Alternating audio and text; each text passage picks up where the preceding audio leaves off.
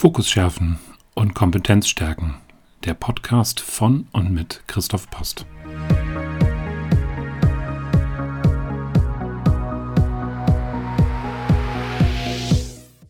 Ich bin Christoph Post, systemischer Coach mit langjähriger Führungserfahrung.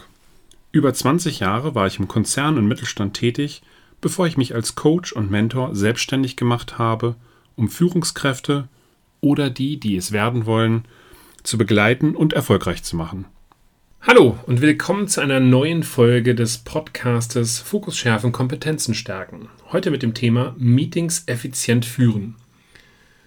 Nirgendwo verbrauchen wir in unserem Büroalltag so viel Zeit wie in Meetings, an denen wir teilnehmen müssen, wollen, sollen.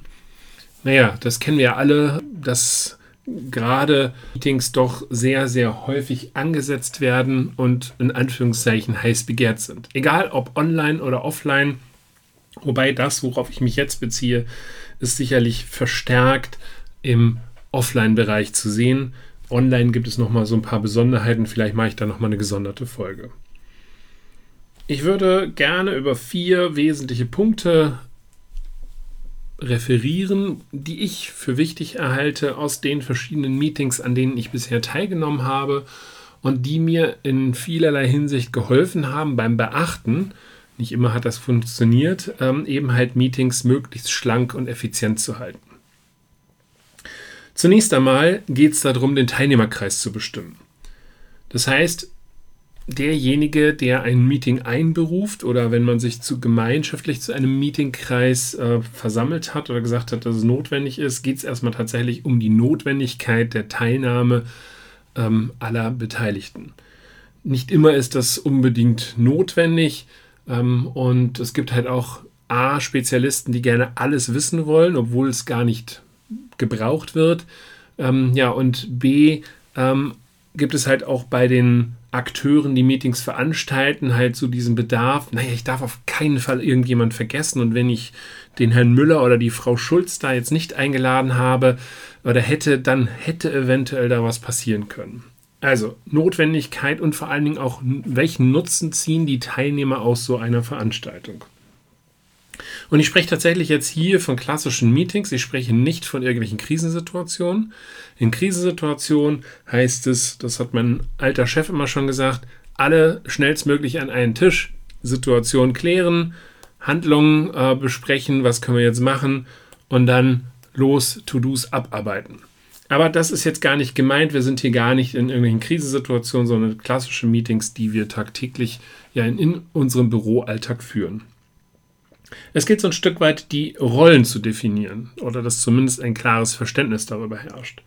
Das heißt, wer übernimmt die gesamte Organisation, das heißt das Einladen des Agenda-Settings, äh, wer ist sozusagen der Koordinator, wer übernimmt die Rolle des Moderators in der Veranstaltung, das kann teilweise auch der ein und dieselbe Person sein. Ähm, und wer schreibt dann halt auch in dieser Runde Protokoll, wobei ich auf das Protokoll nochmal ein Stück weit gesondert eingehe. Innerhalb der Meetings sollten klare Regeln gelten. Das allererste Thema ist Pünktlichkeit. Wenn ein Meeting um 9 Uhr anfängt, dann sind auch alle um 9 Uhr da, idealerweise ein paar Minuten früher. Und wer kennt das nicht, diese notorischen zu spät Komma, äh, habe ich auch mal da leider zugehört. Da haben meine Kollegen immer alle so drunter gelitten. Ähm, bis ich das irgendwann mal für mich auch abgestellt habe, weil ich einfach auch gesehen habe, ich stehle den anderen die Zeit und dann ist halt auch so eine negative Grundstimmung schon mal da. Also es gilt auch für den obersten Chef. Pünktlichkeit ist hier sehr wichtig. Wenn es nicht gewährleistbar ist, dann bitte frühzeitig sagen, das Meeting verschiebt sich um eine Viertelstunde oder was auch immer, aber bitte lasst nicht da sechs, sieben Leute warten, nur weil ein oder zwei Leute zu spät kommen. Zweite Sache, Smartphone und Handy, ähm, äh, Entschuldigung, Smartphone, Handy, äh, Nutzung, also das heißt, das Telefon, Smartphone ist ja auch eher mehr so das Thema E-Mails äh, oder auch ein, ein, Tablet oder was auch immer, funktioniert nicht. Tablet zum Notizen machen gerne, aber bitte nicht während der Sitzung E-Mails lesen. Schon mal gar nicht telefonieren, auch das habe ich alles schon erlebt. Dazu hat es einfach diese, diese Aufmerksamkeitsspanne, die ist jedes Mal wieder weg. Also normalerweise kann ein Mensch, wenn er in einer Sitzung ist, eine, hat so eine Aufmerksamkeitsspanne von so einer halben, dreiviertel Stunde, dann ebbt das ab. Dann braucht er irgendwo eine Pause, das kann man da auch einführen. Wenn er aber jetzt jedes Mal wieder durch eine E-Mail oder was auch anderes äh, gestört wird oder noch irgendeine Unterlage fertig macht in einem Meeting, dann muss man sich sowieso fragen, warum sitze ich denn da? Denn ich kann nicht eine Unterlage fertig machen und gleichzeitig irgendwo noch zuhören. Da, da kann ich der Sache nicht gerecht werden und dann bin ich hier fehl am Platze. Also Smartphone, E-Mails und der Gebrauch von Laptops sollte man eigentlich unterlassen. Das ganze Thema Kommunikation, das heißt Ausreden lassen, super wichtig. Vielfach wird ins Wort gefallen und dann ist man eigentlich auch nicht mehr beim Argument. Ähm, hier gilt es aber auch, ähm, dass man hier das Gemo-Prinzip Good Enough Move On äh, beherrscht oder beherzigt. Das heißt, nicht alles in epischer Breite erzählen. Ja, es geht klare Fakten, das sind die Themen, das ist das, was ich mir dabei denke, das wäre das, was ich auch an Entscheidungen etc. haben möchte. Also nicht tot diskutieren, ähm, lieber äh, gucken, Pareto optimiert, die Zeit kurz und knackig halten und dafür aber dann eben das Wesentliche auch erfassen. Äh, KISS fällt da auch mit hinein. Keep it simple, stupid. Das heißt, so einfach wie möglich den anderen auch beibringen. Nicht jeder ist sofort vom Fach. Also versucht bitte adressatenorientiert zu kommunizieren und dem Gegenüber das, was ihr erreichen wollt, so zu kommunizieren, nicht, dass ihr es loswerdet, sondern dass ihr wollt ja vom anderen etwas, dass bei dem anderen eben dementsprechend auch was ankommt. Und dazu gilt es manchmal, sich auch ein Stück weit vorzubereiten.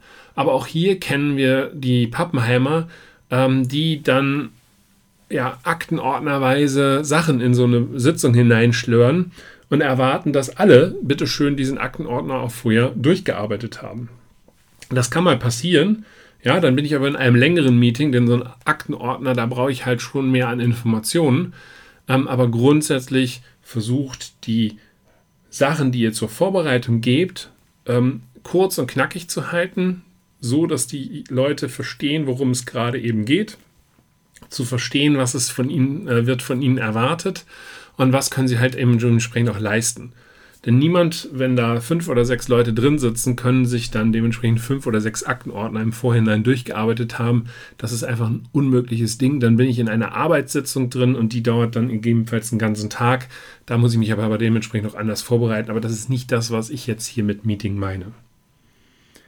Agenda-Setting. Nochmal das Thema. Es sollte für alle relevant sein, die dort sind. Das passiert nicht immer bei jedem Thema, aber es sollte bei der Vielzahl der Themen so sein, dass alle, die in einem Meeting sind, die müssen von diesem Thema auch in irgendeiner Form berührt sein. Und es muss nicht jeder alles wissen. Es ist zwar gut, das Wissen zu verteilen und davon zu lernen, aber man muss nicht jeden, sorry den Ausdruck, Scheiß wissen. Das ist anders, wenn man Best-Practice-Beispiele mit hineingibt. Aber dann will man dem anderen oder der anderen ja auch was zum Lernen mitgeben. Aber das ist jetzt hier gerade nicht gemeint, ähm, sondern versucht herauszufinden, was ist für die anderen relevant. Und diese Themen gehören auch in die Meetings, die anderen eher dann in die bilateralen Abstimmungen. Es sollte ein klares Ziel erkennbar sein. Das heißt, das, was jetzt auf der Agenda steht, ist das eine Information, die ich herausgebe? Möchte ich eine Entscheidung haben? Oder erwarte ich gegebenenfalls auch eine Debatte mit einem offenen Ende äh, über eine Sache, die jetzt eben halt sich verändern soll? Das muss klar erkennbar sein. Derjenige, der, das, der die Agenda schreibt, sollte ja, so einen kleinen Puffer irgendwo mit einplanen. Es ist besser, ein Meeting ist vielleicht fünf oder zehn Minuten früher zu Ende als das. Und das ist dann wieder das Problem des Überziehens.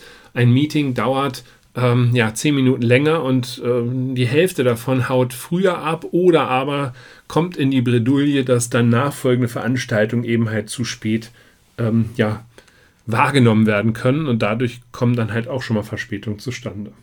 Die Themen sollten klar äh, benannt sein. Redezeit idealerweise minimieren, da habe ich ja eben schon mal drüber gesprochen. Also kurz und knackig. Und bitte lasst das Sonstige auf der Agenda weg, denn da tummeln sich immer die ganz großen Zeitfallen. Das Sonstige ist raus. Entweder habe ich es vorher benannt oder es kommt halt dementsprechend gar nicht mit hinein. Wie halte ich nun solche Ergebnisse fest? Am besten durch Ergebnisprotokolle kurz und knackig, Themenüberschrift, das sind die zwei, drei festgehaltenen Punkte und wer muss was bis wann machen. Auch nicht unwichtig. Ja, wie häufig gehe ich aus Meetings heraus und wir haben dann schön darüber geredet und es weiß keiner, wer jetzt eigentlich dafür verantwortlich ist, dieses Thema weiterzutreiben. Oder es gibt vielleicht auch mehrere Verantwortliche. Also, wer hat was bis wann zu tun? Und das kommt dann eben halt in dieses Ergebnisprotokoll hinein. Man kann es entweder dann äh, am Rechner irgendwo kurz festhalten oder aber am Flipchart auch visualisieren. Auch das ist möglich. Ich kann also Ergebnisse direkt am Flipchart festhalten oder auf dem Whiteboard, kann davon ein kurzes Foto machen und es rumschicken. Geht wunderbar. Oder ich gebe es am Ende jemandem, der das dann schnell abtippt. Aber das Protokoll muss auch zeitnah versandt werden. Also bitte dann nicht irgendwann nach zwei Wochen, ach übrigens, das war das Protokoll aus diesem Meeting und blöderweise steht das nächste dann schon in einer Woche wieder an. Also hier auch darauf achten, kurze, knackige Ergebnisse festhalten denn dann funktioniert das. Und das kann man dann auch bitte in der nächsten Sitzung wieder, wenn es ein Regelmeeting ist, äh, wieder hervorholen und sagen, so, wir hatten beim letzten Mal diese To-Dos hier verabredet. Ähm, Peter Meyer, was hast du dazu gemacht? Ähm, Gertrud Müller, was sind da eben halt für Sachen herausgekommen hast du deine To-Dos erledigt? Und hier bitte auch dokumentieren, wenn sich To-Dos die dann irgendwann mal, ähm, ja, wo ein Commitment eingehalten worden sind äh, oder eingehalten wurde, äh, wenn sich To-Dos halt verlängern. Und zwar ähm, sauber auch schauen, verlängern die sich, weil die Leute nicht an den Themen arbeiten, dann ist es halt ärgerlich, dann muss man halt darüber reden, warum da irgendwas nicht passiert. Oder aber, weil Themen ähm, depriorisiert werden oder bestimmte Zulieferungen einfach nicht kommen, dass eben halt Sachen erledigt werden damit man frühzeitig halt auch weiß, warum bestimmte Sachen eben halt weiter auf dieser To-Do-Liste draufstehen und damit die nicht bis ins Bodenlose hineinfällt, ähm, sollte man beispielsweise bei Regelmeetings äh, immer wieder auf diese To-Dos zurückschauen. Und da komme ich nochmal zum allerletzten Punkt, Regelmeetings. Wie viele Regelmeetings haben wir denn bei uns in unserem Terminkalender drinstehen? Und auch hier sollte man sich zumindest einmal im halben Jahr reflektiert ähm, damit befassen und überlegen, ist A, der Turnus richtig, dass wir uns jetzt wöchentlich treffen, dass wir uns 14-tägig treffen, monatlich treffen, einmal im Quartal treffen etc. Was kommt bei den Meetings heraus? Sind die effizient gelaufen? waren die effektiv. Das heißt, wir haben auch das Richtige gemacht, nicht nur besonders schlank gehalten, sondern auch noch richtige Ergebnisse dabei herausgeholt. Waren die richtigen Teilnehmer dabei, etc. Also so eine kleine Reflexionsschleife, ob diese Meetings überhaupt notwendig waren und in der Form eben halt auch vernünftig durchgelaufen sind, hilft dann auch immer mal wieder. Äh, das kann man beispielsweise, wenn man eine Organisation ist, auch in so einem Offsite machen, wo man dann sagt, sind wir mit unserer Organisation immer noch gut dabei? Gibt es Sachen, die im Zusammenspiel verbessert, verändert werden müssen? Ähm, oder funktionieren unsere Meetings so, dass jeder damit gut klarkommt und die Ergebnisse äh, dementsprechend halt auch stimmen? Das war die heutige Folge zum Thema Meetings effizient führen. Also nochmal die vier groben Punkte. Teilnehmerkreis sauber bestimmen, klassische Regeln vereinbaren, ein Agenda-Setting betreiben, das effizient ist und dann schauen, dass das, was dabei rauskommt, am Ende auch in einem Ergebnisprotokoll mit To-Do-Liste und klaren Verantwortlichkeiten und klaren Zeitpunkten, bis wann was erledigt sein wird, eben festgehalten wird. Ich hoffe, es hat euch gefallen. Wenn ja, freue ich mich auch gerne über Anregungen und ansonsten hören wir uns dann zum 1. Oktober wieder. Bis dann. Tschüss.